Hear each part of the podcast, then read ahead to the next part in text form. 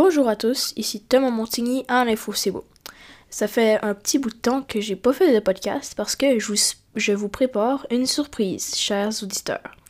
En fait, je vous ai planifié plusieurs euh, épisodes spéciaux pour faire un retour de l'année sur la politique, l'actualité, les personnalités de l'année et plusieurs dossiers spéciaux. Euh, donc, par exemple, je vais faire une rétrospective de l'année 2023. Je vais parler de la politique canadienne et québécoise. Euh, je vais parler, je vais vous faire voter pour des personnalités et on va euh, aborder celles qui ont été choisies et la politique américaine et finalement un dossier spécial sur la crise des médias qui est imminente parce que je trouvais que c'était un, un, sujet important à couvrir sur cette année justement à cause des, des nombreuses mises à pied. Euh, donc c'est vraiment ça qui va se passer et dans cet épisode-ci, je vais vous parler un peu euh, l'info c'est beau en chiffres et qu'est-ce qu'on a pu, ben, qu'est-ce que j'ai pu réaliser cette année en tant que journaliste. Euh, en fait, on n'a pas, ben, j'ai pas fait encore une année au complet parce que mon premier podcast date du 7 juin 2023, donc il faudra attendre le mois de juin pour que ça se concrète vraiment le, le fait que ça fait un an pile que je suis un média.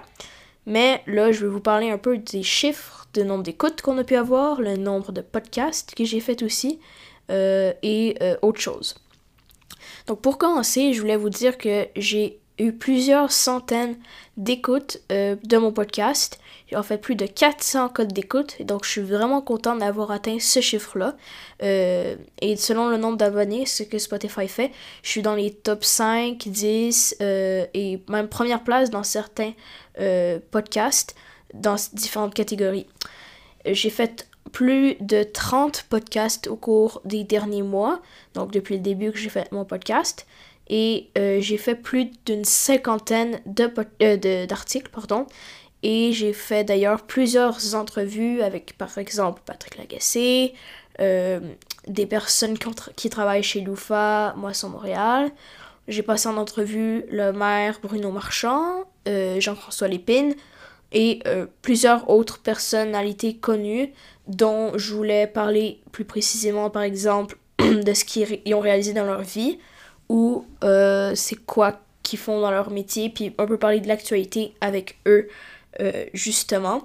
Et au cours de cette année, j'ai pu euh, améliorer mon site internet, le modifier et le rendre plus accessible à tous. J'ai aussi pu trouver un moyen de vous partager facilement mes podcasts, mes articles dans un même site.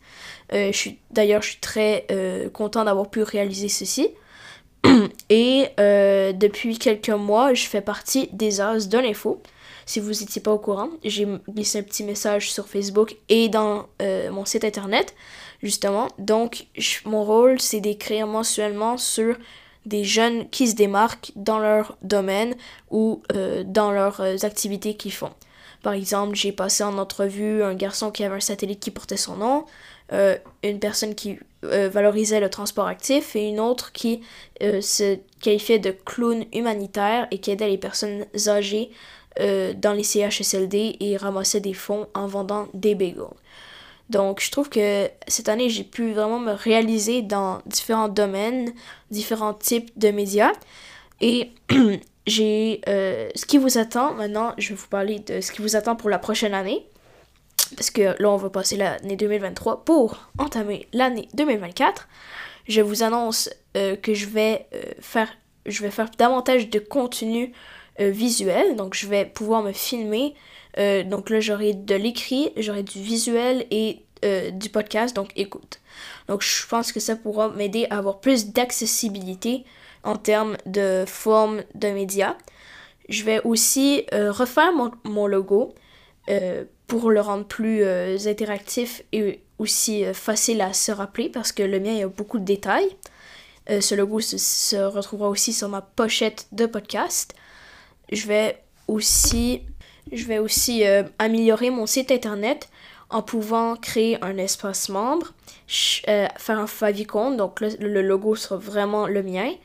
je vais aussi, donc là, un espace membre qui vous permettra de recevoir les lettres, donc des nouvelles et plein d'autres fonctionnalités comme deux langues, c'est-à-dire le français et l'anglais. je vais aussi pouvoir mettre des vidéos dedans, donc ce qui va me permettre d'élargir mon accès. je vais avoir aussi un nom de domaine qui, à la place de taper l-info-c-beau, EST, c'est beau. Donc, vraiment un lien compliqué. Mais moi, je me suis trompée. Ben, vous auriez juste besoin d'inscrire sans tiret, sans chiffre, sans point. L'info, c'est beau.ca ou .com. Donc, je vais me fournir, euh, je vais me munir d'un nom de domaine, ce qui va me permettre de vous rendre ce site encore plus accessible. Et euh, je vais aussi pour essayer de faire euh, également de produits, ben, d'articles, de podcasts audio, visuel ou écrit. Donc je veux vraiment que ce soit très équitable parce que j'ai remarqué depuis quelque temps que je faisais plus de podcasts que d'articles écrits, justement parce que c'est plus rapide.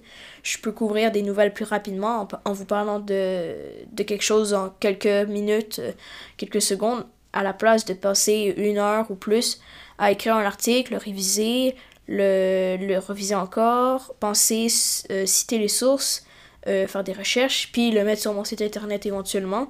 Donc c'est vraiment un long processus comparé au podcast. Euh, que j'ai juste besoin de parler, me réécouter et ensuite hop, je le publie dans Spotify, je vous envoie le lien dans Facebook et hop là, le tour est joué. Euh, dans le visuel, je vais aussi, je vais peut-être me munir d'un chandail avec le logo de l'Info C'est. Comme ça, ça va faire encore plus professionnel. Donc, euh, je suis vraiment content que vous soyez nombreux à m'écouter et vous êtes de plus en plus. Euh, évidemment, vous êtes tous des Canadiens parce qu'on est au Québec. Donc, je suis, euh, vraiment choyée de tout ce que vous m'avez dit aussi dans les commentaires Facebook et vos encouragements aussi, quand je vous, quand je vous vois en personne ou non. Et j'ai hâte de vous parler de nouvelles choses et nouvelles actualités. Merci d'avoir écouté. Bonjour à tous, ici Tom à Montigny à l'info, c'est beau. Et euh, bienvenue dans la partie sur la politique américaine.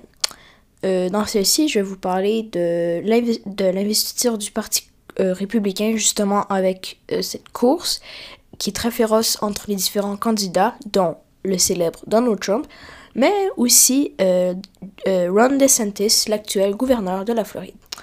Je vais aussi euh, parler des accusations qui portent sur Donald Trump euh, autour de, à propos de qu'est-ce qui s'est passé durant son mandat, mais aussi d'autres choses à l'extérieur de ça. La montée de la droite aux États-Unis, euh, l'influence qui est en diminution et parfois en augmentation dans certains pays du monde ou coins du monde, donc c'est vraiment, ça dépend. Et aussi la saga de tout ce qui s'est passé à la Chambre des représentants euh, justement avec tous les changements, mais aussi euh, euh, les, les, les, budgets fédéraux qui, ont, qui ont été votés juste à l'avance, avant, avant que tout s'arrête, parce que si on s'entend pas pour voter un budget, ça va être le, ça va être le shutdown. Ce shutdown-là, ça va arrêter tout, toutes les, les, choses contrôlées par le gouvernement, toutes les frontières, les, euh, et par exemple les, la poste. Donc personne ne pourra envoyer de lettres, elles ne seront plus distribuées et euh, les frontières ne fonctionneront, les, les, euh, les frontières terrestres et marines ne fonctionneront plus, donc il n'y aura plus de douaniers. Donc ça c'est des employés de l'État qui ne seront plus payés. Donc c'est des dizaines et des dizaines de milliers de personnes qui se retrouveront sans emploi à cause de ça, si cela pouvait, pouvait arriver. Euh, donc maintenant, je vais vous parler de la course à l'investiture du Parti républicain. Euh, une nouvelle qui est tombée récemment, c'est que euh, l'État du Colorado aux États-Unis a fait voter par sa Cour suprême, quatre juges sur sept, que Donald Trump ne pouvait pas gagner ou recevoir de vote ou faire participer à la course à l'investiture du Parti républicain dans cet État-là spécifiquement ce qui va le désavantager justement parce que ses, euh, ses, adversaires féroces sont entre autres Nikki Haley et euh, Ron DeSantis. Et en fait, c'est deux euh, candidats probables, mais Euh, honnêtement, je pense que ça va être Donald Trump qui va être pris parce qu'il y a une avance euh, impressionnante et euh, insupportable pour certains. Même en Floride, Donald Trump est en avance sur Ron DeSantis. Même si c'est l'État qui le gouverne, les gens préfèrent Ron DeSantis en tant que gouverneur et non en tant que possible futur président. Euh, donc c'est vraiment ça qui se passe. Il y a eu plusieurs débats euh, durant l'été euh, et le début de l'année scolaire ici, pour ici, donc pendant l'automne. Donc c'est vraiment un, débat, il y a beaucoup de sujets qui font craindre la, viabilité de la démocratie aux États-Unis et éventuellement dans le monde parce que on s'entend, les États-Unis, c'est parmi les pays les plus influents, les plus puissants au monde. Donc, si ce pays-là se tourne directement vers, euh, mettons, le conservatisme extrême euh, dans lequel euh, pas tout le monde serait égaux, on vivrait dans tout le contraire d'une démocratie, par exemple comme en Chine, en Russie, on veut pas que ça arrive aux États-Unis. donc c'est justement pour ça que je voulais vous parler maintenant de la montée de la droite aux États-Unis. justement avec tout ce que les politiciens conservateurs proposent, euh, dont supprimer les droits de certaines personnes, euh, et plein de choses comme ça qu'on se dit, est-ce qu'on peut... Est-ce est qu'il y a des gens, comment ils font pour penser à ça, pour créer ces règles-là? Qu'est-ce que ces personnes-là leur ont fait pour prendre ce type de décision-là? C'est juste des décisions parfois, des promesses qui ont juste pas rapport, qui ont pas de sens. Euh, et maintenant, en parlant de la montée du conservatisme aux États-Unis, de la droite plus précisément, et de ces, euh, ces promesses un peu comme ça, ben on, ça montre à quel point c'est peut-être ce que les autres pays vont, vont suivre les États-Unis. Les États-Unis, c'est l'un des chefs de file. Et nous, le Canada, la France, la Grande-Bretagne, euh, l'Italie, l'Espagne, on est des pays qui suivent de près les États-Unis, en fait, tout le temps, et aux côtés des États-Unis. Euh, donc, j'ai peur, honnêtement, puis je suis pas le seul non plus, que ça, ça, ça influence vraiment ce qui se passe ici au Canada, puis en France et dans les pays de l'OTAN, par exemple. Donc, justement, Pierre Poilièvre, il est dans la tête des sondages euh, au moment où je vous parle, euh, des sondages au, niveau fédéral. Donc, je me demande, je sais que le conservatisme canadien et américain ne se peut pas se se comparer, justement parce que celui aux États-Unis est beaucoup plus de droite que celui au Canada. Mais il y a certains aspects, surtout du côté environnemental, qui se ressemblent et euh, de l'utilisation des armes, mais à différents degrés. Euh, il y a aussi le droit à l'avortement qui est aussi en danger euh, au Canada avec des, des personnes qui voudraient peut-être l'enlever comme aux États-Unis, dans plusieurs États. Donc, c'est vraiment ce qui nous fait craindre en ce moment. Si c'est Donald Trump qui était au pouvoir, ça aurait une grande, euh, un grand impact sur ce qui, sur le, ce qui résulterait des élections au Canada. Euh, peut-être que les gens décideraient de, de voter plus conservateur parce qu'il y a, comme partout dans le monde, des gens qui supportent le, des, pays, ben, des personnes plus conservatrices comme Donald Trump. Et euh, là, on parle de Donald Trump, quelles accusations a-t-il, euh, quelles accusations porte contre lui? Ben Pour commencer, il y a des dizaines de euh, chefs d'accusation qui portent contre lui. Il y a des crimes absolument euh, abominables qu'il aurait commis. par exemple, il y a des papiers de secret national de haute, importance et d'une confidentialité sans sans équivoque, qui se sont retrouvés euh, à sa demeure à Mar-a-Lago, en Floride, euh, par terre, dans la douche, dans sa chambre. Euh, les gens pouvaient juste voir ça, se promener. Ah, ben, je vais lire les documents secrets comme suit. Donc c'est comme si pour eux, ça n'avait pas d'importance. Il avait ramené des dizaines, des dizaines de boîtes chez lui, voire des centaines. Et le FBI a retrouvé ces boîtes-là. Puis ces secrets-là, ça concernait même le Canada. Les Five Eyes. Les Five Eyes, c'est une, euh, une association de cinq pays euh, anglophones, dont le Canada, les États-Unis, l'Australie, la Grande-Bretagne et la Nouvelle-Zélande, qui se partagent des secrets concernant un peu... Euh, l'armée et tout ça, des euh, possibles plans d'invasion euh, dans des pays plus, euh, des, pays dont les États-Unis n'ont pas une bonne image ou influence. Et en fait, en parlant d'influence, la Chine gagne beaucoup d'influence, surtout en Asie, mais aussi en Afrique, ainsi que la Russie. Donc c'est inquiétant de voir que cette situation se maintient et que les États-Unis ont de la misère à y, remédier. Mais heureusement, il y a un bon secrétaire d'État, Anthony Blinken, qui euh, a fait plusieurs visites durant l'année pour euh, voir, euh, faire des visites dans des pays comme l'Inde, la Chine, la Corée du Sud, l'Indonésie même. Donc, il a participé à plein d'événements internationaux pour faire regagner la confiance des États-Unis, qui est parfois ébranlée avec toutes les promesses de Donald Trump, parce qu'on a peur que les États-Unis se referment et en même temps, Donald Trump avait dit qu'il voudrait que les États-Unis quittent de l'OTAN, ce qui serait absolument abominable et impensable s'ils se faisaient élire. Donc, c'est des décisions qui restent à prendre. Euh, du côté encore des accusations de Donald Trump, il y en a plusieurs qui concernent des agressions sexuelles ou de la diffamation euh, et de la fraude, euh, par exemple pour construire son empire immobilier et euh, ces casinos qui valent des milliards de dollars qui l'ont aidé à bâtir sa, richesse. Maintenant, on va parler de tout ce qui s'est passé à la Chambre des représentants aux États-Unis, soit la Chambre basse, autrement dit. Euh, ce qui s'est passé en fait, c'est que Matt Gates, qui a un conservateur très, euh, très conservateur de droite dans le Parti républicain, qui a voulu faire destituer, ainsi que, ben, à l'aide de plusieurs autres euh, de ses alliés, faire destituer le président de la Chambre, qui était Kevin McCarthy. Lui-même faisait partie du Parti républicain. Pourquoi il a décidé de faire ça? C'est parce que euh, il, fallait qu'il vote pour un budget pour la nation, sinon il allait arriver le fameux shutdown.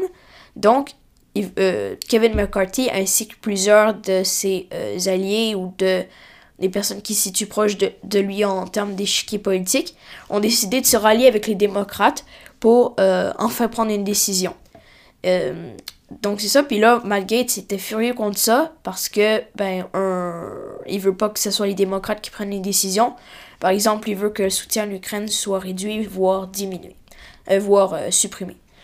Et ensuite, ce qui a résulté à ça, c'est que Kevin McCarthy s'est fait destituer, ce qui plu aux démocrates parce que, ben, justement, on l'a pas trop aimé. Et ensuite, il y a eu plusieurs tours de vote. Euh, et on se rappelle, les républicains sont à la majorité, une faible majorité à la Chambre des représentants. Donc, les démocrates n'ont pas tant de rôle à jouer. Mais en même temps, s'il y a une division, les démocrates pourraient se rallier d'un des côtés pour faire valoir leurs intérêts, ce qui est pas si mauvais. Donc les démocrates n'étaient pas si fâchés honnêtement de ça. Euh, il y a eu plusieurs candidats comme Jim Jordan ou d'autres qui ont décidé de retirer leur candidature après des annonces qui ont résulté à rien. Finalement, c'est Mike Johnson qui s'est fait élire et euh, c'est ainsi qu'ils ont réussi à, à pouvoir se sauver du shutdown en votant un autre budget fédéral, euh, puis ça a continué par la suite. Même à ça, par la suite, ça a été vraiment difficile. Mais euh, c'est ça. Il reste quand même des petites euh, fissures entre les relations de certains représentants au sein du Parti républicain.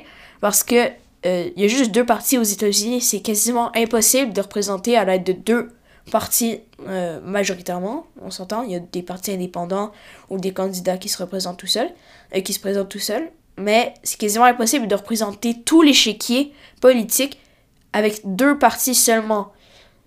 Si on, veut le faire, ben, il faudrait que euh, les décisions soient plus floues. Les positions sur certains sujets peuvent dépendre de certains représentants, certains dirigeants euh, qui dirigent le parti aussi. Donc, euh, c'est ce qui conclut justement notre vue de l'année sur la politique américaine. Et ce qui va suivre, c'est la politique canadienne. Merci d'avoir écouté. Bon, euh, comme je vous avais dit, c'est euh, la politique canadienne, mais aussi québécoise, je l'ai mis dans un seul épisode, euh, qui sera condensé dans cet épisode-ci pour un peu parler justement de, la, de ce qui s'est passé dans l'année en termes d'actualité, de politique et aussi de prise de décision par le gouvernement et leurs impacts sur la population. Vous me voyez venir, je vais sûrement, euh, en fait, je vais parler de la chute de la CAQ avec les grèves, les Kings de Los Angeles et aussi avec la montée du PQ. Euh, donc pourquoi pas commencer avec ça? Donc, pour commencer, la CAQ tribu, se met ses propres bananes, bananes sur son chemin. Donc elle va tout le temps faire des tribuches puis prendre des mauvaises décisions. Ensuite, elle va se blâmer elle-même et prendre le blâme, c'est ça. Pour peut-être gagner de la compassion de la part de la population.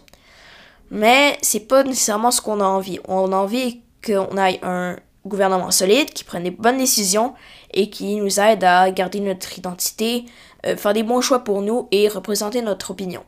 Mais là, au lieu de ça, on se ramasse avec des grèves qui touchent quasiment un demi-million de personnes à travers le Québec, euh, du milieu de l'éducation et aussi de la santé, entre autres.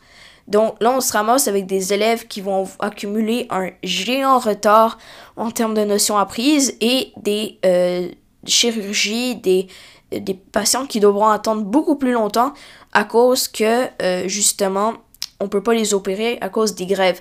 Donc c'est vraiment dommage qu'on se ramasse avec des grèves dans ces domaines-là qui sont les plus importants, moi, au Québec, la santé et l'éducation, parce que c'est vraiment ce qui représente l'avenir et euh, la maintenance de, du Québec. Ensuite, il y a, y a aussi eu le scandale des Kings de Los Angeles, une subvention de 5 à 7 millions de dollars qui a été effectuée par le gouvernement de la CAQ. Cette subvention-là a été faite pour accueillir euh, pour deux matchs préparatoires les Kings de Los Angeles qui joueront contre les Bruins de Boston et aussi euh, les, euh, les Panthers de la Floride. Donc, ça, on pourrait dire que c'est, pas gros, 5 à 7 millions de dollars. Mais nous, c'est pas ça qui nous intéresse, l'argent. C'est d'où elle provient et que il y a d'autres choses à s'occuper que financer une équipe de hockey qui aurait pu venir gratuitement comme qu'est-ce qui s'est passé en euh, Nouvelle-Écosse, par exemple, ils ont pu euh, accueillir les Bruins de Boston gratuitement, mais nous, il faut payer 5 à 7 millions de dollars pour payer la résidence, la bouffe euh, de ces joueurs de hockey-là qui sont millionnaires, on s'entend. Donc, c'est vraiment une mauvaise décision, puis qui a été prise dans le financement, dans le fond de projets, d'initiatives diverses à travers le Québec, puis cet argent-là aurait pu être euh, mieux financé, même si c'est des pinottes, ça aurait pu être donné à des banques alimentaires, alors qu'il y a beaucoup, beaucoup, beaucoup de Québécois qui en ont besoin, juste à cause, euh, à cause de l'inflation, euh, justement. donc c'est des suites de mauvaises décisions, et par exemple, une des plus grandes, qui fait quelques mois d'ailleurs, c'est le troisième lien. C'était une des plus grandes promesses de la CAQ pour son euh, premier et deuxième mandat. Et là, il annonce que, le projet, il aura pas lieu. Hop, le projet, il va être là. Hop, là, on confie le projet à la caisse de dépôt. C'est la même chose pour le, tramway. Euh, ils vont... C'est vraiment des décisions qui, qui restent à prendre puis à voir. Et finalement arrive le sondage ultime qui montre que Paul Saint-Pierre Plamondron à plusieurs reprises serait le premier ministre le plus apprécié à travers le Québec, qui dépasse la CAQ. Selon Québec 125, euh, le PQ est en tête, mais avec une, euh, une, avance incroyable sur la CAQ, et même le PLQ aurait plus de sièges que la CAQ si des élections avaient lieu maintenant. Donc, le PQ, il est content. Ils ont seulement 4 députés. La CAQ en ont 89. Donc, c'est fou comment la chute de celle-ci peut pas euh, durer euh, tout le temps.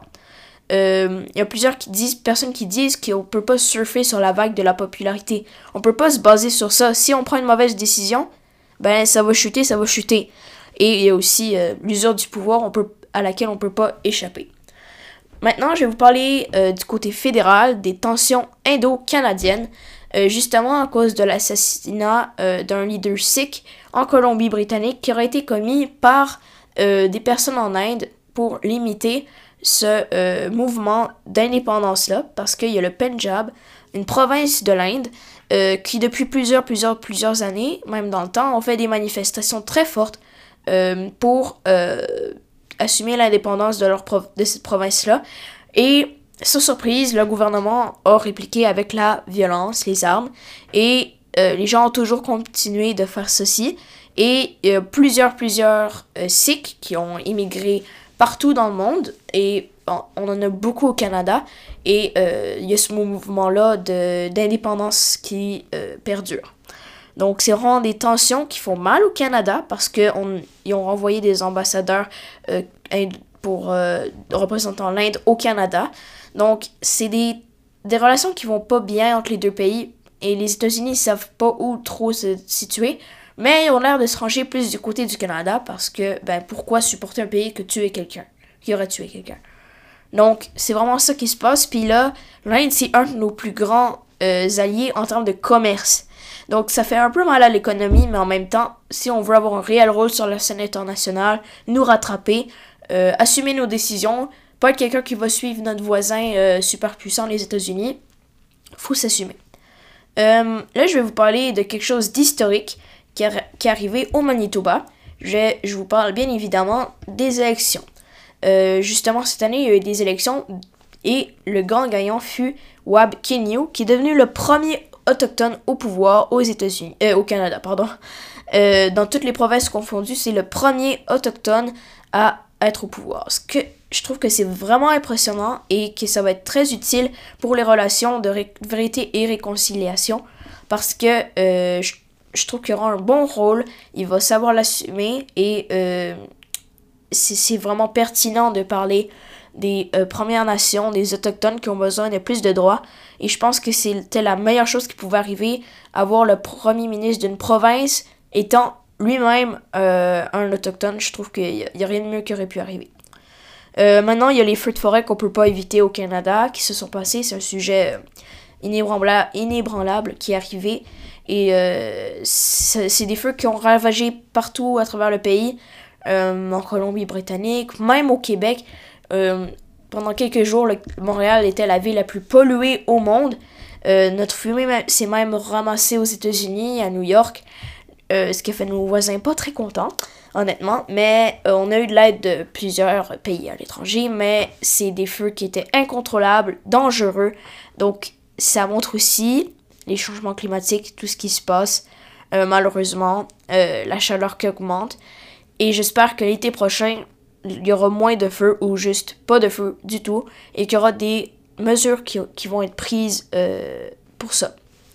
Maintenant, il y a la montée de Pierre Poilièvre qui est impressionnante, honnêtement.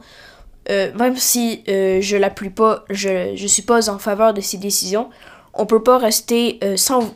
moi, je suis sans voix devant, devant sa, sa, montée incroyable.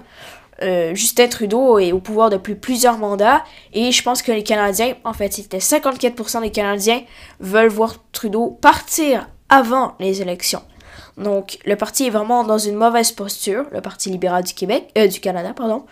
Euh, et en fait, il y a des gros dossiers dont euh, l'ingérence électorale aussi qu'il y a eu de la, part de la Chine chez nous, les relations internationales, les deux guerres, euh, et aussi un tas d'autres dossiers concernant l'éducation, la santé et tout ce tralala là.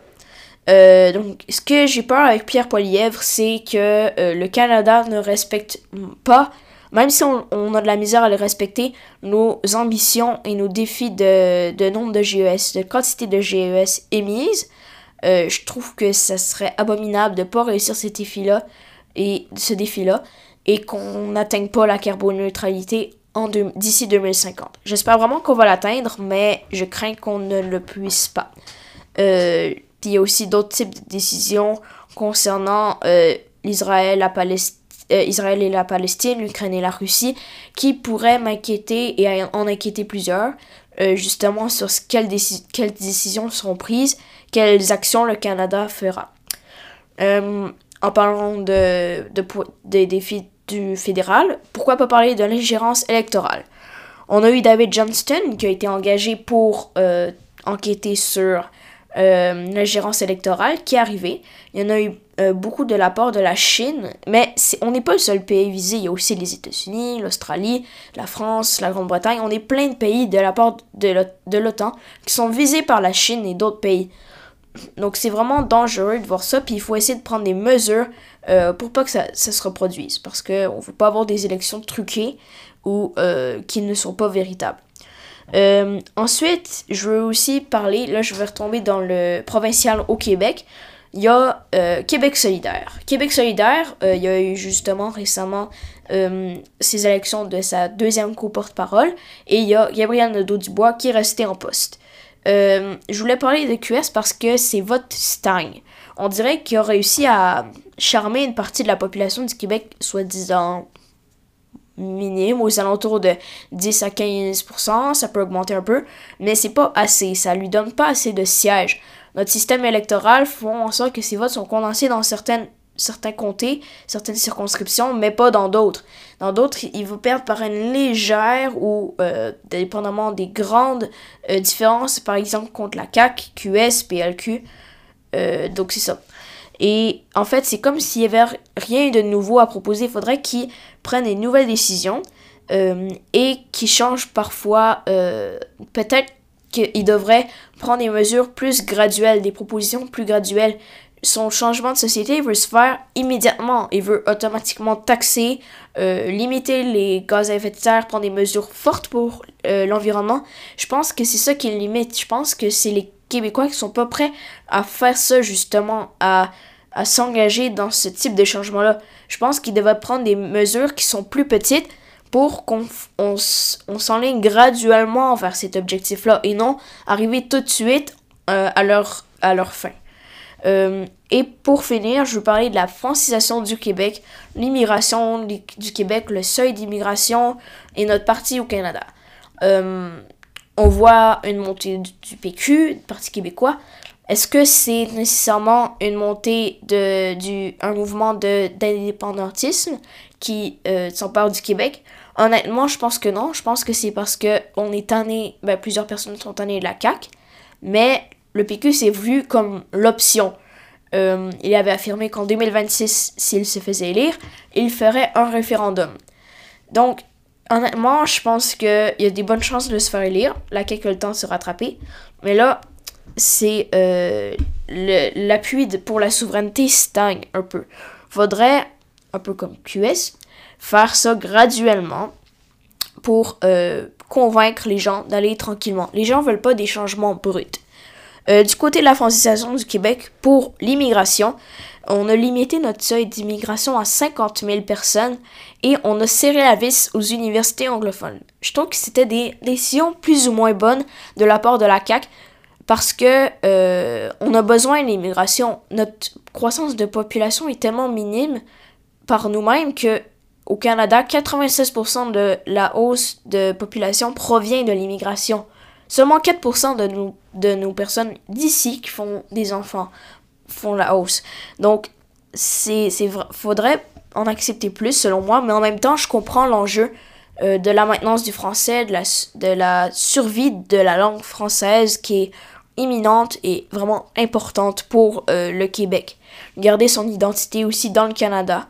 Euh, et je voudrais aussi féliciter le Parti libéral du Québec qui a fait sa relance, même s'il n'y a pas son, son, son chef de, de, parti, ce que je trouve aberrant qu'on qu'un parti peut pas retrouver ça. Mais quand même, il a fait des bonnes propositions euh, pour rester dans le Canada, mais pour représenter le Québec euh, en mieux.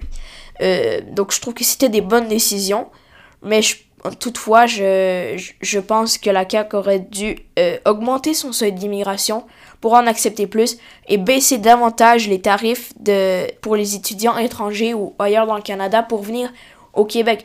Déjà que c'était plus cher, on peut, ils payent le double de ce que les universités comme à Toronto les, les, les, les payent.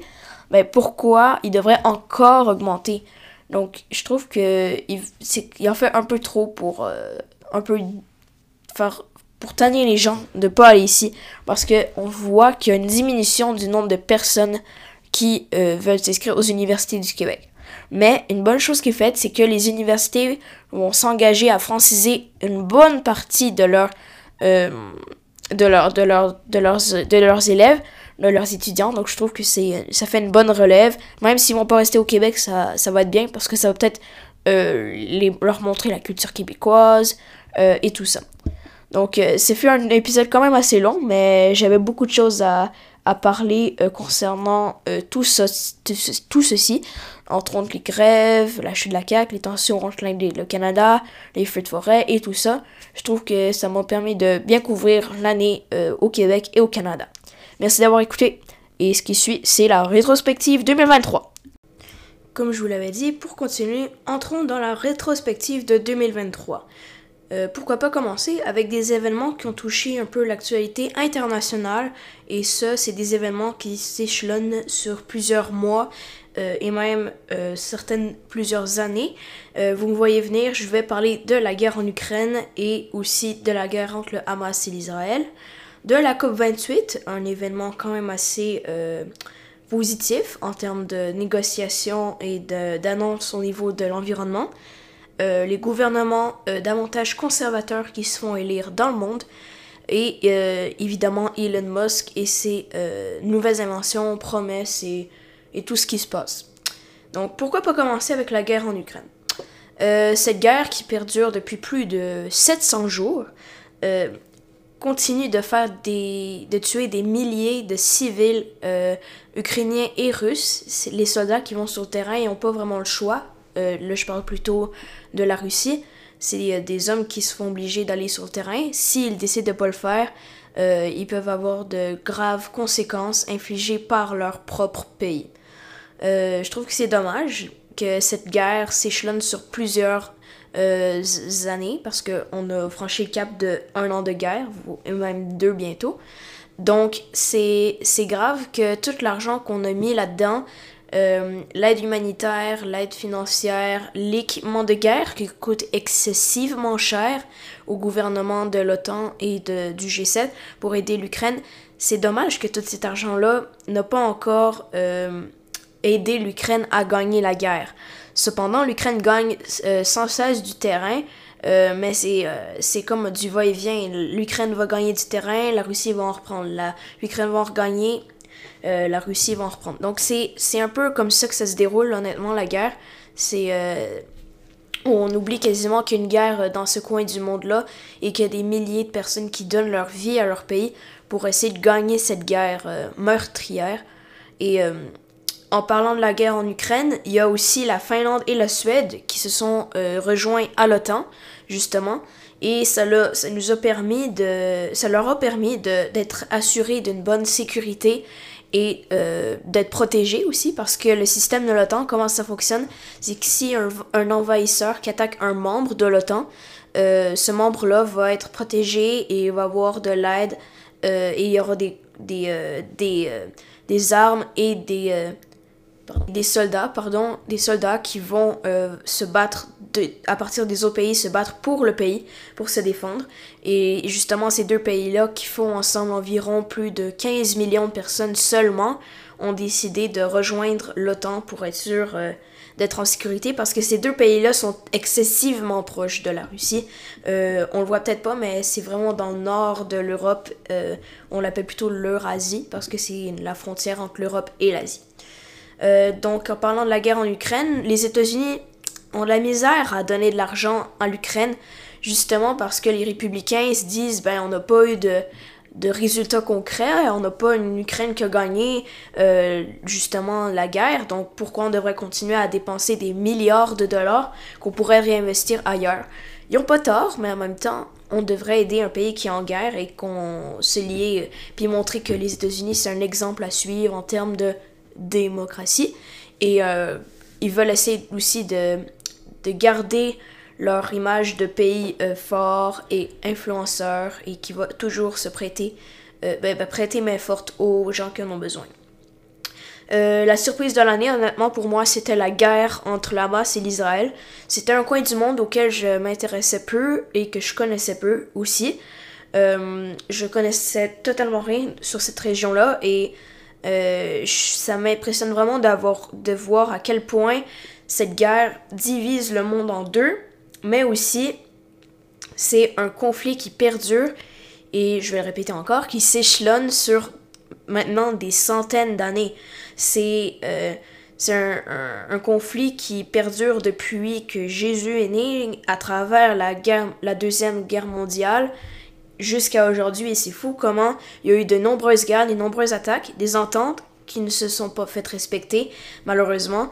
Donc, c'est triste qu'il n'y ait pas de, de, résultats concrets aussi de ce côté-là qui sont euh, réalisés pour euh, s'assurer que tout va bien, mais malheureusement, c'est euh, c'est ce qui se passe. Le Hamas a attaqué l'Israël en premier, mais c'est pas ce qui va qualifier le Hamas de méchant comparé à l'Israël, parce que c'est pas noir ou blanc.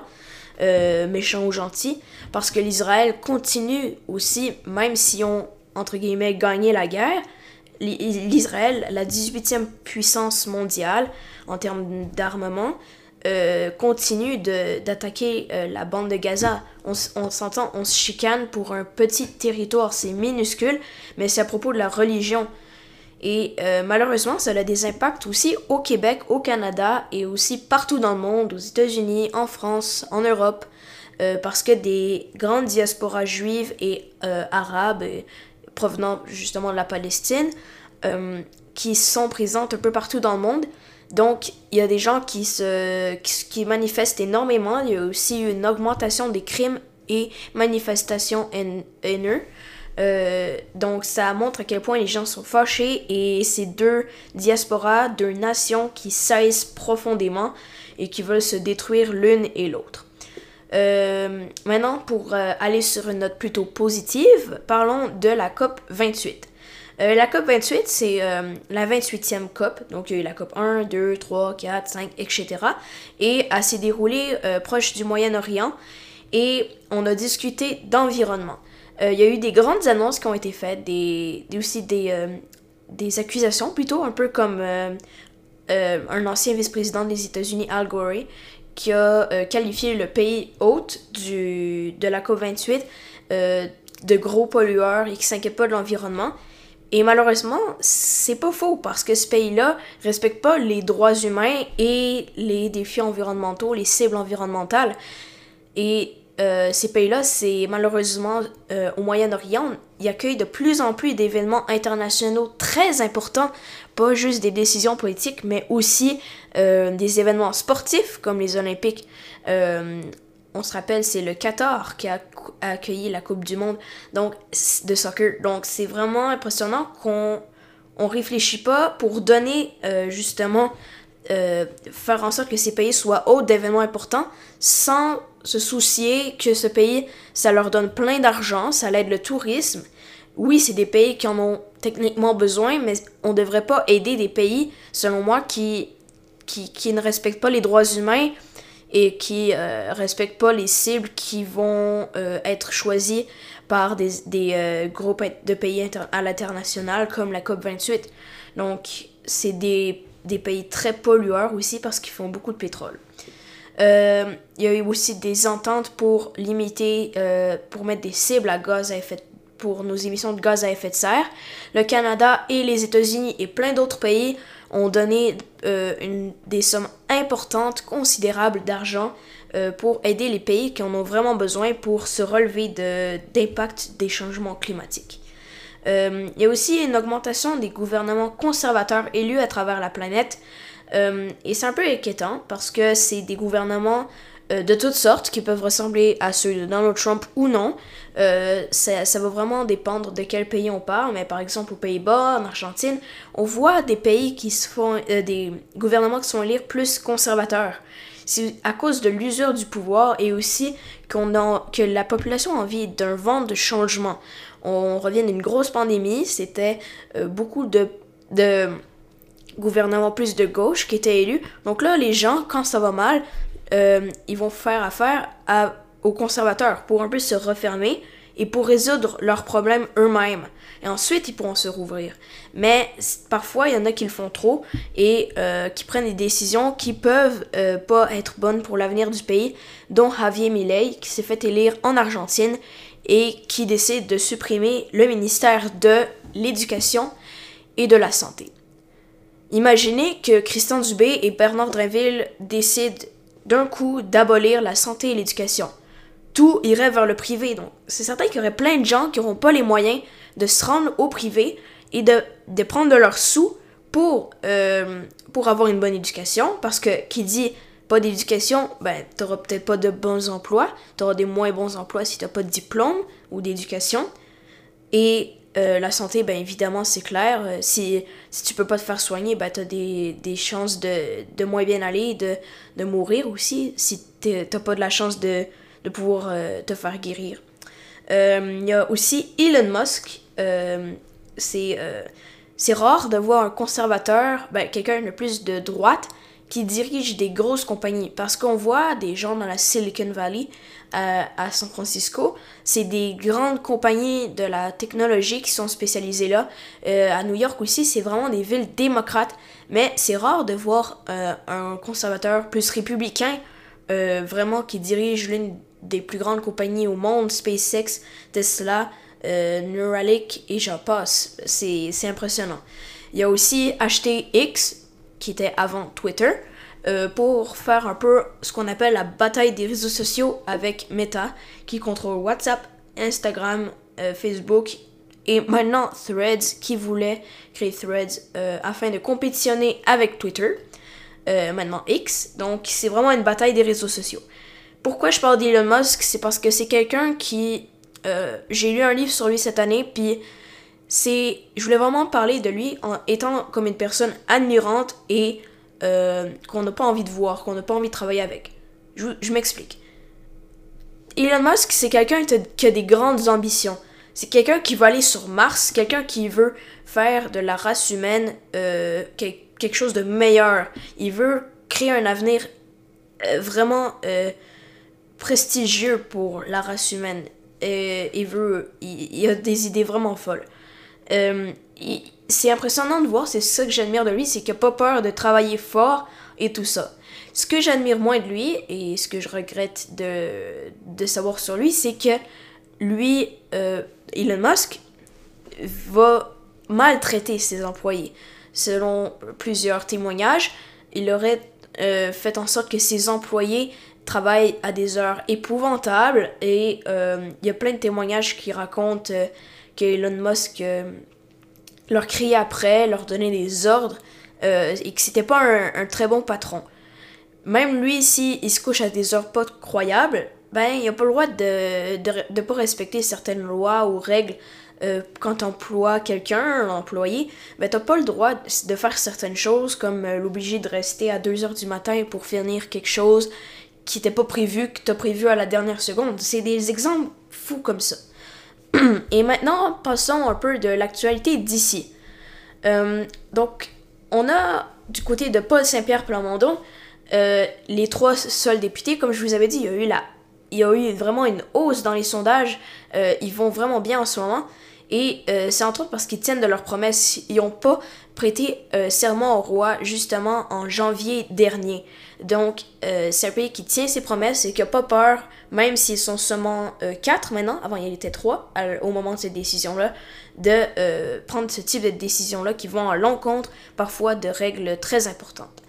Il y a aussi la SAAQ qui a été pas croyable avec un arrêt du système qui a fait en sorte qu'il y a eu des énormes files d'attente et une attente pas croyable pour se faire servir. Donc, c'est quelque chose qui a vraiment touché l'actualité.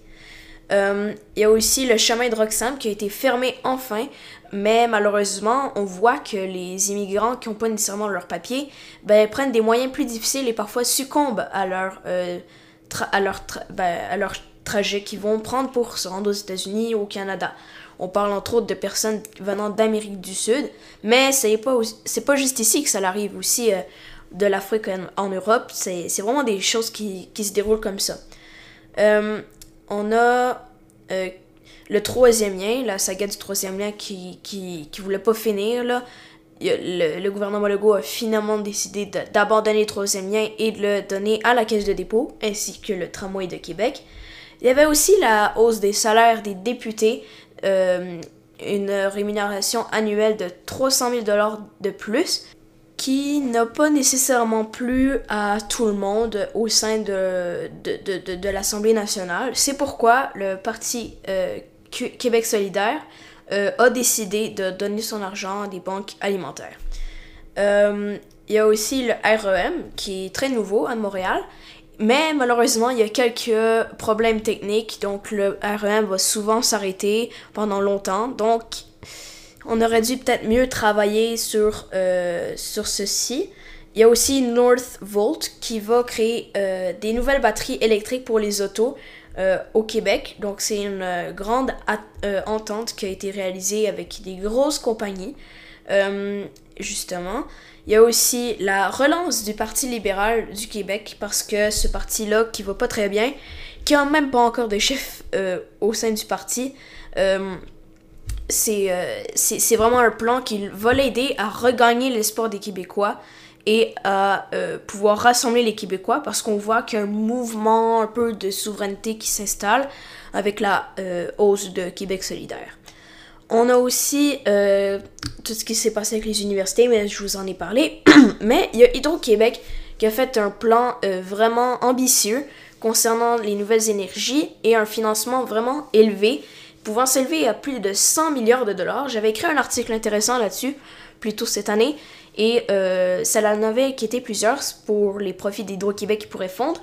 Mais aussi, c'est intéressant de voir que notre, notre cette société d'État-là, appartenant au gouvernement, pourrait, ben, pourrait devenir vraiment un modèle à suivre à l'international et aider voir d'autres provinces, d'autres pays à recevoir de l'électricité.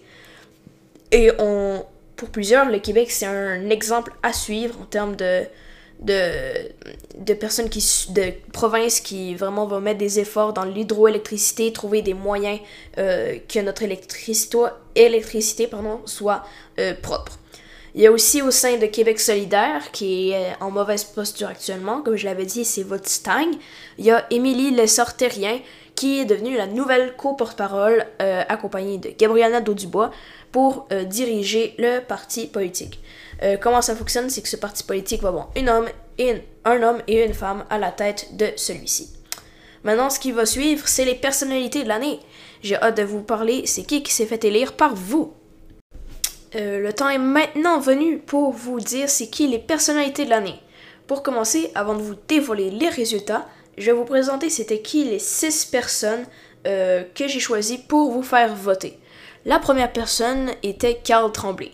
Ce chanteur faisant partie du groupe des euh, Cowboys Fringants, donc c'est un peu Carl Tremblay, mais aussi tout son groupe, a fait des succès euh, qui ont marqué l'histoire et les cœurs des Québécois aussi. Euh, c'est un groupe musique, un groupe de musique qui a vraiment touché, marqué une, partie de l'histoire du Québec et continue de faire rêver les Québécois. Ça va vraiment, ils vont vraiment écrire des belles chansons très poétiques et qui vont vraiment rassembler les Québécois. Euh, il y avait aussi Catherine Fournier, cette mairesse qui est à la tête de l'une des plus grandes villes du Québec, soit Longueuil, doit gérer d'importants dossiers comme euh, les euh, serres de, du parc Michel Chartrand, qui, qui furent un gros défi à gérer parce que ces serres-là sont sur le terrain, ils ne devraient pas être là, ça pourrait être dangereux, dangereux pour les citoyens de la ville qui passent ou qui veulent jouer au parc, mais en même temps, on n'a pas envie de détruire l'écosystème. De plus, euh, ce qui fait d'elle ma personnalité de l'année, euh, vraiment, c'est parce qu'elle a dénoncé son agresseur sexuel qui l'avait euh, agressé sexuellement plus tôt dans sa carrière politique. Et ce fut un, acte vraiment difficile parce que on n'imagine pas à quel point c'est difficile et ça demande beaucoup de courage pour dénoncer son agresseur sexuel. Euh, peu importe t'es qui, peu importe c'est qui, c'est difficile euh, pour euh, assumer les pour voir c'est quoi les conséquences qu'il pourrait y avoir avec ça. Mais selon elle, c'est vraiment important de le faire et elle inspire et continuera d'inspirer d'autres jeunes filles ou femmes à dénoncer leur agresseur sexuel sans, sans hésiter à avoir peur de le faire parce que selon elle, c'est vraiment important de le faire. On a eu aussi Paul Saint-Pierre Plamondon le chef euh, du Parti québécois. Au début de l'année, il y était trois euh, députés. Et euh, finalement, ils ont fini par être quatre. On les appelle un peu les trois mousquetaires parce que c'est le, plus, le parti qui a, qui, a vraiment pas beaucoup de députés. Il y en a plus que le Parti conservateur du Québec, mais eux, ils en ont aucun. Donc, on comprend pourquoi. C'est le plus petit parti que des députés. Voilà. et justement, il y a eu sa hausse énormément dans les sondages. Paul Plamondon serait le député, euh, le premier ministre, pardon, favori des Québécois en ce moment, en 2023, en fin d'année, euh, en raison des grèves et toutes des mauvaises décisions de la CAQ plus tôt cette année. Donc les gens sont fâchés de la CAQ et euh, veulent un, nouveau parti politique. Cependant, les élections sont pas maintenant. ça fait un peu plus qu'un an que les dernières élections sont passées. Donc, Paul Saint-Pierre Plamondon, ben, il est pas prêt d'être premier ministre parce que les sondages ont le temps de changer. Cependant, il a marqué l'année en, convainquant beaucoup de Québécois de voter pour lui euh, dans les sondages et il se voit comme les gens le voient comme une figure rassurante qui respecte tout le temps ses promesses et qui n'a pas peur de, même s'ils sont seulement trois, de s'exprimer bien haut et fort. Euh, par exemple, lors de. qui n'ont pas prêté serment au roi, c'est vraiment quelque chose qui a fait la une des journaux, euh, contrairement aux autres partis politiques que eux l'ont fait, prêter serment au roi. Donc, ils, tiennent vraiment leurs promesses, ils ont des bonnes idées et, et euh, ils savent comment parler à la province québécoise. Ils ont su là je parle de on, euh, ils ont su, mais c'est lui et son parti politique, ils ont su comment faire revivre ce parti politique un des plus importants de l'histoire du Québec.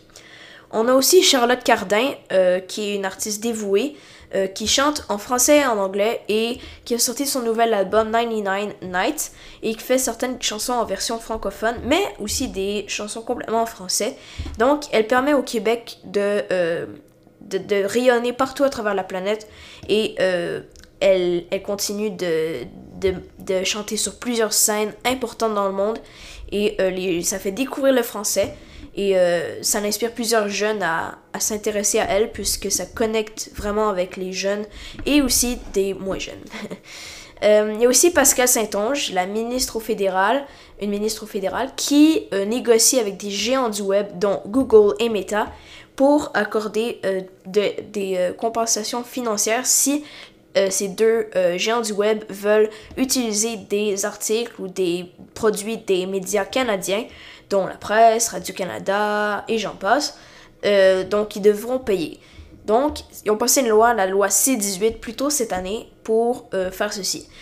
Évidemment, les deux, les deux géants du web ont bloqué leur accès aux nouvelles comme un boycott. Mais elle a réussi à avoir une entente euh, phénoménale avec Google euh, pour avoir 100 millions de dollars, ce qui est vraiment bien.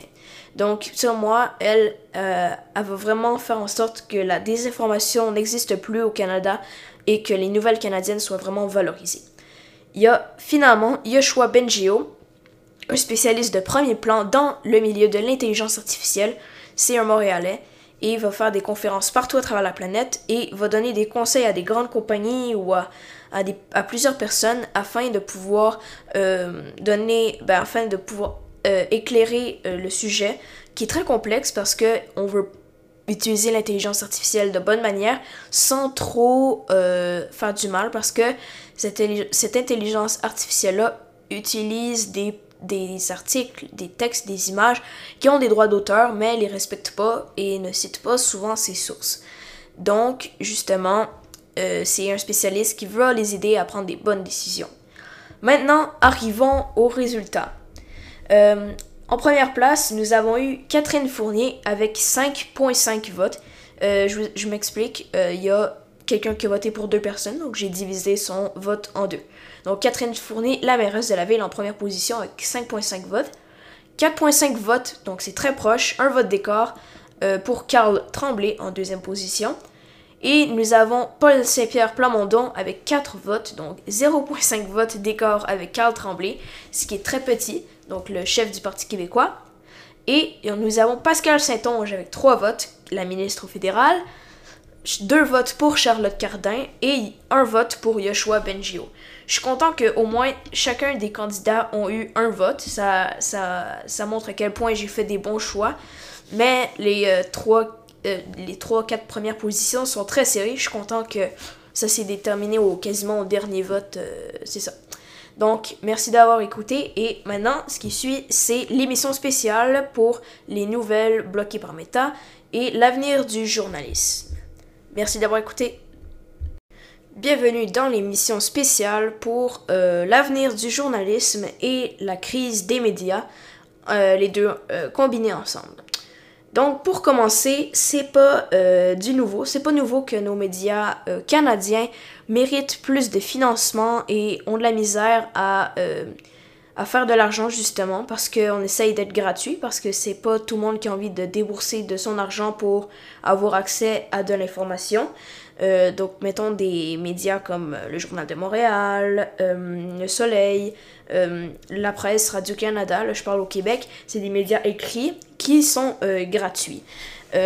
donc, leur manière de faire du profit, c'est les publicités. Mais euh, depuis l'essor des réseaux sociaux, les, les gens d'un peu partout à travers la planète vont avoir plus tendance à aller sur les réseaux sociaux. Sur les réseaux sociaux comme euh, Snapchat, Instagram, Facebook, euh, X qui était avant Twitter. Donc, c'est les gens vont vraiment avoir tendance à s'informer même quasiment ou à voir plus de contenu qui proviennent de ces sources-là. Malheureusement, c'est pas 100% fiable. Il y a des gens qui vont faire de la propagande ou des groupes qui vont faire de la propagande ou de la désinformation. Euh, il y aura des gens qui vont vraiment avoir bel et bien euh, l'intention de le faire et malheureusement les utilisateurs qui, qui, prennent pas nécessairement les moyens ou le temps de vérifier leurs nouvelles vont malheureusement être sous l'emprise de ceci. Et euh, les magasins, les entreprises, c'est eux qui vont acheter des publicités originalement euh, auprès des médias. Mais en voyant que les gens vont davantage aller sur les réseaux sociaux et moins sur les médias, euh, ils vont voir que c'est plus utile d'aller acheter des publicités sur les réseaux sociaux. Donc, les gens vont, les médias vont avoir moins de publicités à mettre sur leur site internet parce qu'ils auront moins de clients. Euh, il en reste encore des, agences publicitaires et des gens qui veulent faire des publicités, mais on a moins sur les médias. Euh, et en fait, récemment cette année, euh, plutôt en été, les, le gouvernement fédéral a pris une décision, a, fait passer une loi, la loi C-18. Vous en avez sûrement entendu parler. Cette loi vise à ce que les géants du web comme Google ou Meta, soit les GAFAM ou tout type autres compagnies euh, doivent débourser de l'argent pour utiliser des euh, articles, des vidéos, euh, n'importe quoi qui proviennent, proviennent pardon, de médias canadiens. Comme ça, on s'assure que le journalisme canadien soit récompensé et valorisé. On souhaite aussi que, parce que ça faisait perdre de l'argent, ces, ces géants du web prenaient des articles de la presse, Radio-Canada, Le Devoir et tout ça, gratuitement. T'avais, t'avais pas besoin d'acheter euh, il n'y avait pas besoin d'acheter les droits d'auteur, il faisait juste prendre le texte, puis euh, on voyait ça comme euh, rien de, de mal. Donc, on réalise qu'ils n'ont pas pris cette décision sur un coup de tête. Ils ont réalisé que les médias faisaient moins d'argent, donc au profit des médias sociaux. Donc c'est pour ça qu'ils ont passé cette loi-ci pour faire payer les médias. pardon, les, les, les géants du web comme Google et Meta. Cependant, ça n'a pas nécessairement plu euh, du tout à Meta et à Google, donc ils ont décidé d'arrêter de partager ces contenus-là. Et déjà, euh, mettons sur Twitter que euh, Elon Musk avait récemment acheté, il avait mis médias financés par le gouvernement. Donc déjà, on essaye de faire en sorte que les médias ne soient pas vus comme fiables ou bons par les réseaux sociaux. Donc, euh, il y aura, après que le boycott de par Meta et Google soit fait, euh, ils ont décidé euh, de bannir les comptes de Radio-Canada, la presse et tout ça pour qu'on puisse pas voir ces nouvelles-là sur Internet. Depuis ce temps-là, ils ont fait ça pour pas payer cet argent-là parce que c'est des sommes quand même assez considérables que, les, que les médias ont besoin. Euh, c'est des sommes qui vont les aider à payer des journalistes qui vont aller à l'international ou à payer euh, leur plateforme parce que c'est pas gratuit d'avoir des, euh, des, sites internet, des applications. Donc ils veulent vraiment rendre en, fait l'information accessible, mais si on pas les moyens de le faire ou l'aide financière de le faire, ben ça va pas nécessairement bien se passer. Euh, et en fait, le fait de payer pour des médias, pour des nouvelles, ça s'est fait ailleurs dans le monde, comme en Europe, en Australie. Les médias, se sont, les, pardon, les géants du web se sont assis avec le gouvernement du pays en question et ont négocié sur un certain montant. Euh, et, ce montant-là va être divisé euh, selon certains critères pour diviser cet argent-là et la distribuer à certains médias selon, par exemple, leur nombre de lecteurs ou, mettons, leur nombre de contenus. Donc, ça, ça va vraiment varier. Et justement, c'est pour ça que j'ai choisi Pascal Saint-Onge comme une des personnalités de l'année. Euh, c'est parce que justement, elle a réussi à négocier avec son cabinet de ministre et ses collègues, pas elle, seule, mais elle a réussi à travailler, à, à conclure une entente avec Google. Google, c'est le métier, le moteur de recherche qu'on utilise le plus dans le monde. C'est vraiment celui, qu'on va utiliser pour la majorité de nos recherches. Euh, donc, ce média-là a vu, euh, ce géant du web a vu justement que les utilisateurs, depuis la nouvelle loi, les Canadiens allaient plus vers les journaux et qui allaient moins sur, les, euh, sur Internet. Et c'est la même chose que Meta a pu constater, ainsi que plusieurs autres compagnie du web.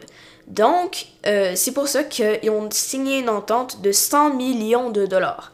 Cette somme peut paraître énorme, mais pour cette compagnie qui détient des, des milliards et voire beaucoup plus d'argent que ça, ben c'est quasiment des pinotes. C'est rien. Mais on, on s'entend, 100 millions de dollars, tu pourrais faire grand tu pourrais faire beaucoup de choses avec ça pour cette compagnie-là.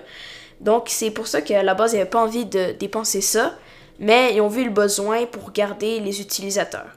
C'est pour ça qu'ils se sont entendus pour 100 millions de dollars pour que Google ben, puisse publier des nouvelles canadiennes.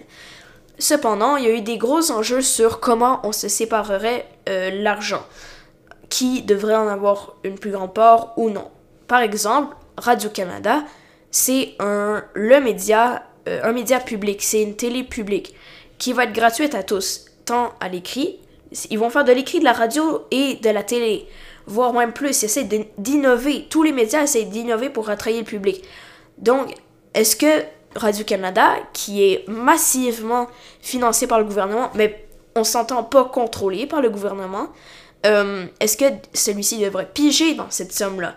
ce fut une longue question euh, qui, a, fait la une des journaux, comme je le répète souvent, parce que euh, justement, il y a des gens qui disent que l'argent reçu par les autres médias va être plus petit parce que c'est plus grand média et il, largement davantage financé par le gouvernement. Euh, et donc c'est ça. Donc finalement, ils se sont entendus pour que Radio-Canada Radio -Canada aille en dessous de 10% de, de, de l'argent, soit aux alentours de euh, 7 millions à 10 millions de dollars. Donc c'est cet argent-là qu'ils vont avoir. Tout le reste va être euh, donné aux médias francophones et anglophones euh, de la nation, donc du pays. Mais c'est pas suffisant. Nous, on voyait, on, les, euh, spécialistes voyaient une, la somme nécessaire serait vraiment plus élevée que 100 millions de dollars. On verrait cette somme-là vraiment même plus élevé que 170 millions de dollars. C'est ça qu'on aurait voulu avoir comme argent. Cependant, c'est pas, c'est pas ce qu'on a eu. Parce que vaut mieux avoir 100 millions de dollars que rien. Parce que si on demande plus, on n'aura peut-être rien. Parce qu'il faut faire une entente à un certain moment donné.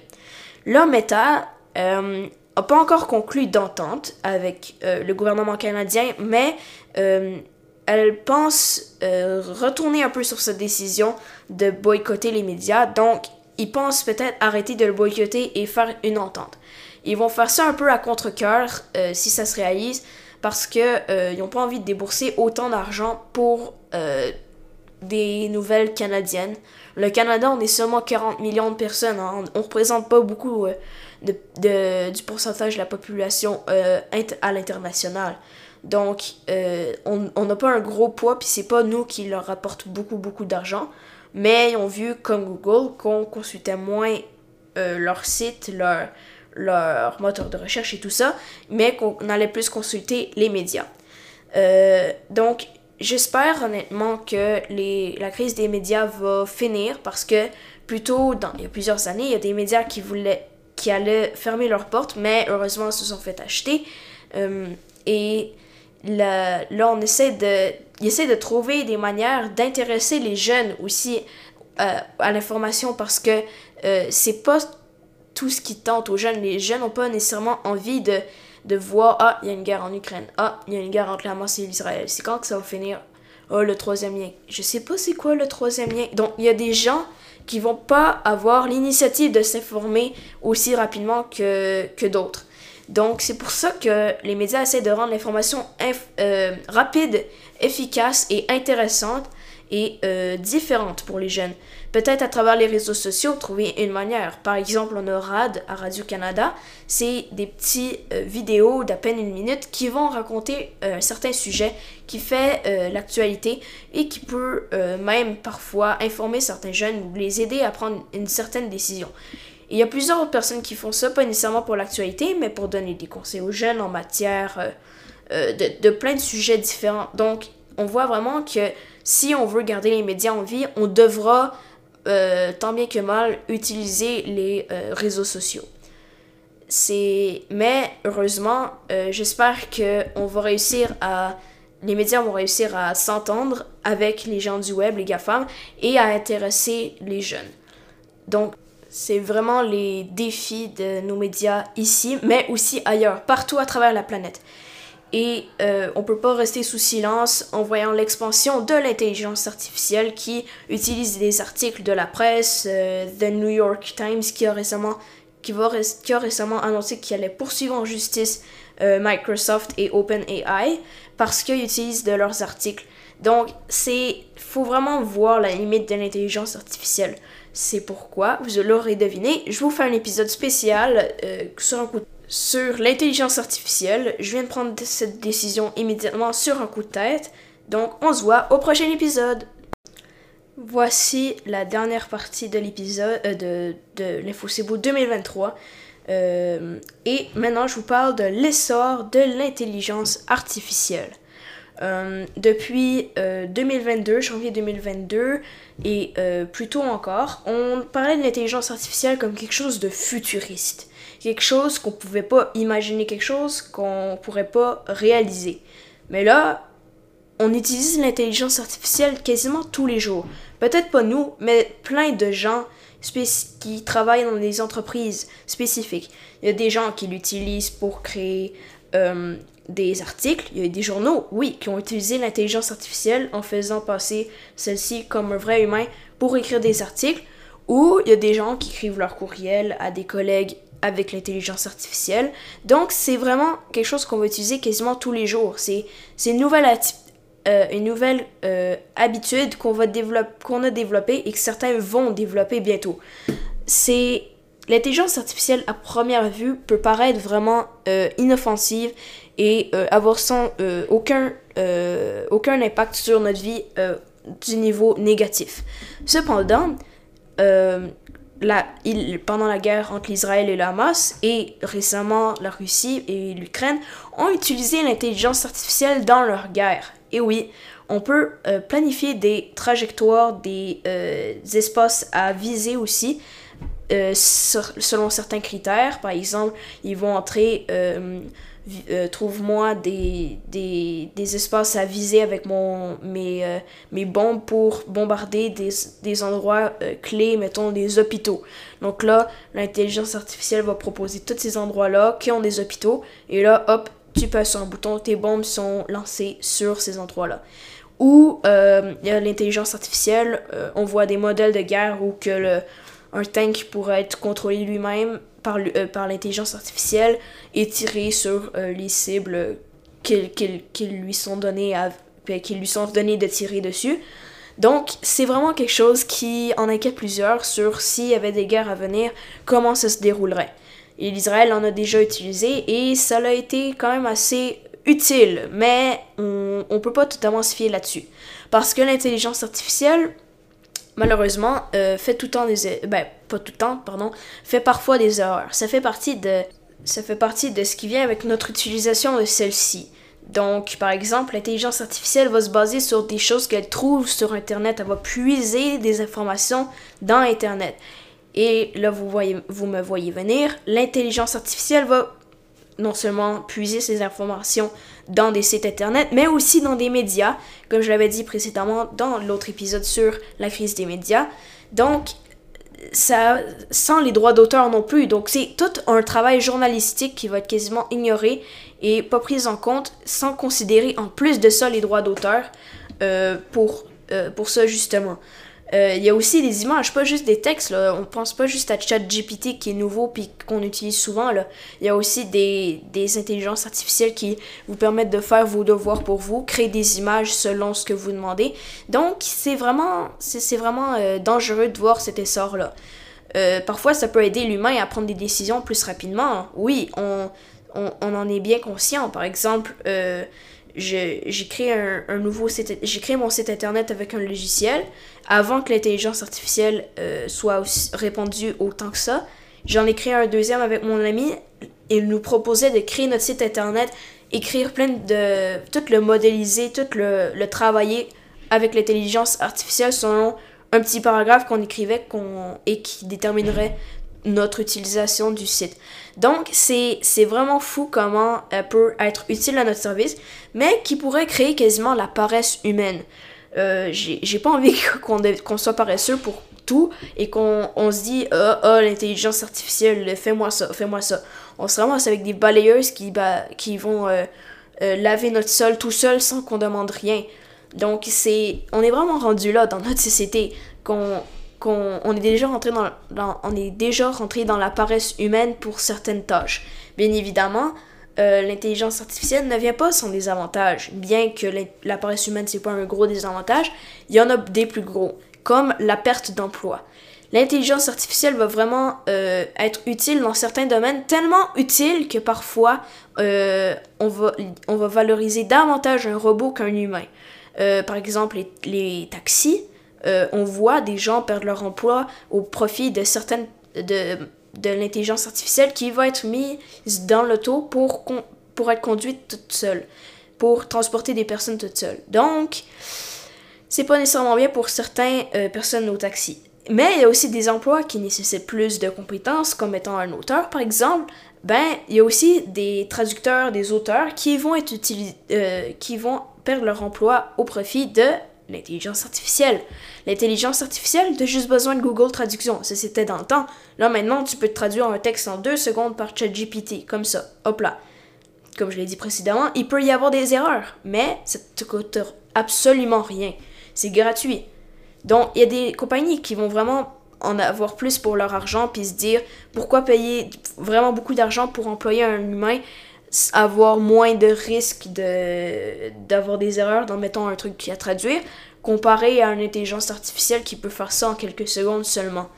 Donc, c'est, vraiment ce qui se passe, puis euh, ma mère étudie en traduction, justement, et elle a déjà fait la comparaison avec ChatGPT et ce qu'elle avait traduit, et ChatGPT fait des erreurs, euh, bien évidemment. Euh, et c'est des métiers qui vont mettre au chômage plein de personnes qui veulent peut-être maintenant ou voudront plus tard faire ces métiers de leur rêve et comme qui voudront vraiment le faire. Mais malheureusement, les, les gens en veulent plus pour leur argent que, que, que la personne qui travaille. Une compagnie va préférer sauver de l'argent qu'employer davantage de personnes qui vont nécessiter des besoins euh, parce que ces personnes-là, on se rappelle, tu besoin de toi, tu as besoin de, de payer pour se nourrir et tout ça. Ils ont plein de besoins, ces personnes-là. Un robot, tu peux le laisser travailler 24 heures sur 24, 7 jours sur 7 pendant toute l'année. Absolument. L'intelligence artificielle peut pas euh, s'arrêter. Mais il y a des. Euh, avant, on croyait que c'était de la science-fiction, que l'intelligence artificielle pourrait se retourner contre les humains. Est-ce que c'est possible? Une intelligence qui pense par elle-même. C'est ça qu'elle est. Donc, est-ce que ce serait possible un jour qu'elle atteigne ce niveau-là? Il est possible que ça l'arrive, mais euh, il y a plusieurs pays, heureusement, dont les États-Unis, le Canada, qui vont créer des cadres pour euh, bien encadrer euh, l'intelligence artificielle et son essor.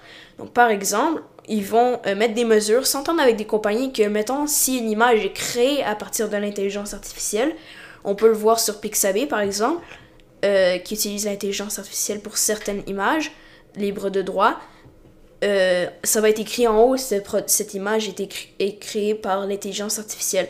Ou la même chose dans certains textes. Parce que on veut être assuré que on, on se base pas sur ce qu'un humain a écrit, sur un travail qu'il a fait, que, que lui a fait avec des recherches approfondies et tout ça. On, on s'entend, il y a des personnes qui se fient, euh, et il y a des gens qui ne savaient pas avant ça qui se basait sur un texte qui était écrit en quelques secondes par une, intelligence artificielle qui sait même pas ses sources. Donc, ça peut être dangereux à un certain euh, niveau-là. C'est pour ça que j'ai choisi comme personnalité de l'année Yoshua Bengio, parce que lui va vraiment prendre des moyens en place pour euh, parler des dangers de l'intelligence artificielle et qu'est-ce que ça pourrait venir avec.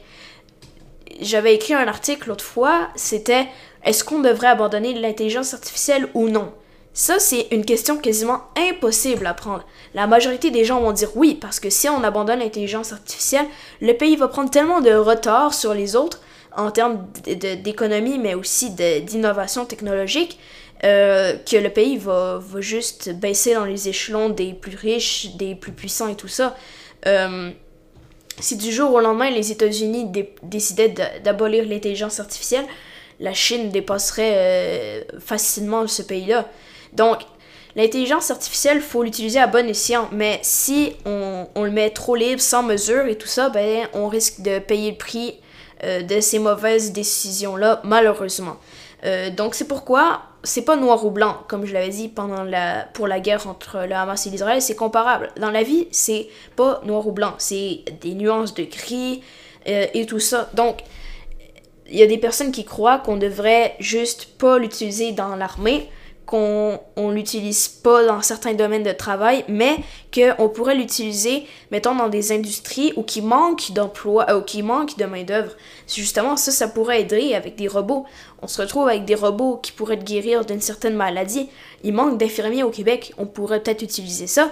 On peut utiliser l'intelligence artificielle si on, on l'éduque bien et si on, euh, on, le, on, décide de, de l'utiliser dans certains domaines précis et pour certaines tâches. Parce qu'on veut pas se ramasser que la moitié de notre population soit au chômage et que les seuls qui restent au travail, ben, c'est ceux qui dirigent les compagnies d'intelligence artificielle. Donc c'est pour ça qu'il y a plusieurs personnes qui vont étudier en technologie et euh, il y aura des spécialistes qui vont vraiment leur expliquer clairement et leur apprendre comment bien utiliser l'intelligence artificielle euh, pour s'assurer que ça déborde pas, justement. Et même, là, je vais vous parler quelque chose qui va peut-être vous surprendre. Elon Musk lui-même a peur de l'intelligence artificielle. Il fut une des personnes piliers euh, lors de la création de ChatGPT de OpenAI, il a décidé de quitter, il a décidé de plus se mettre là-dedans. il a dit aux autres, vous devriez faire attention avec ça, vous devriez euh, arrêter ça tout de suite, ça peut, ça peut nuire à l'humanité. Moi, ça m'étonne, quelqu'un qui veut réaliser autant de progrès technologiques a peur de l'intelligence artificielle et de ce que ça pourrait créer. Ça montre à quel point il y a des dangers. Si Elon Musk a peur, pourquoi nous, on devrait pas avoir peur? Euh, ça, on peut pas se fier sur ça tout le temps, mais là, dans ce cas-ci, je pense qu'il y a il y a certainement raison qu'on ne devrait pas l'utiliser euh, librement comme ça. Et je trouve que c'est pas dommage et que c'est vraiment bien que euh, le New York Times a décidé de euh, faire en sorte qu'ils poursuivent en justice Microsoft et OpenAI qui utilisent sans considérer les droits d'auteur leurs articles, etc. Merci d'avoir écouté. C'est ce qui conclut notre vue de fin d'année. Donc, à la prochaine!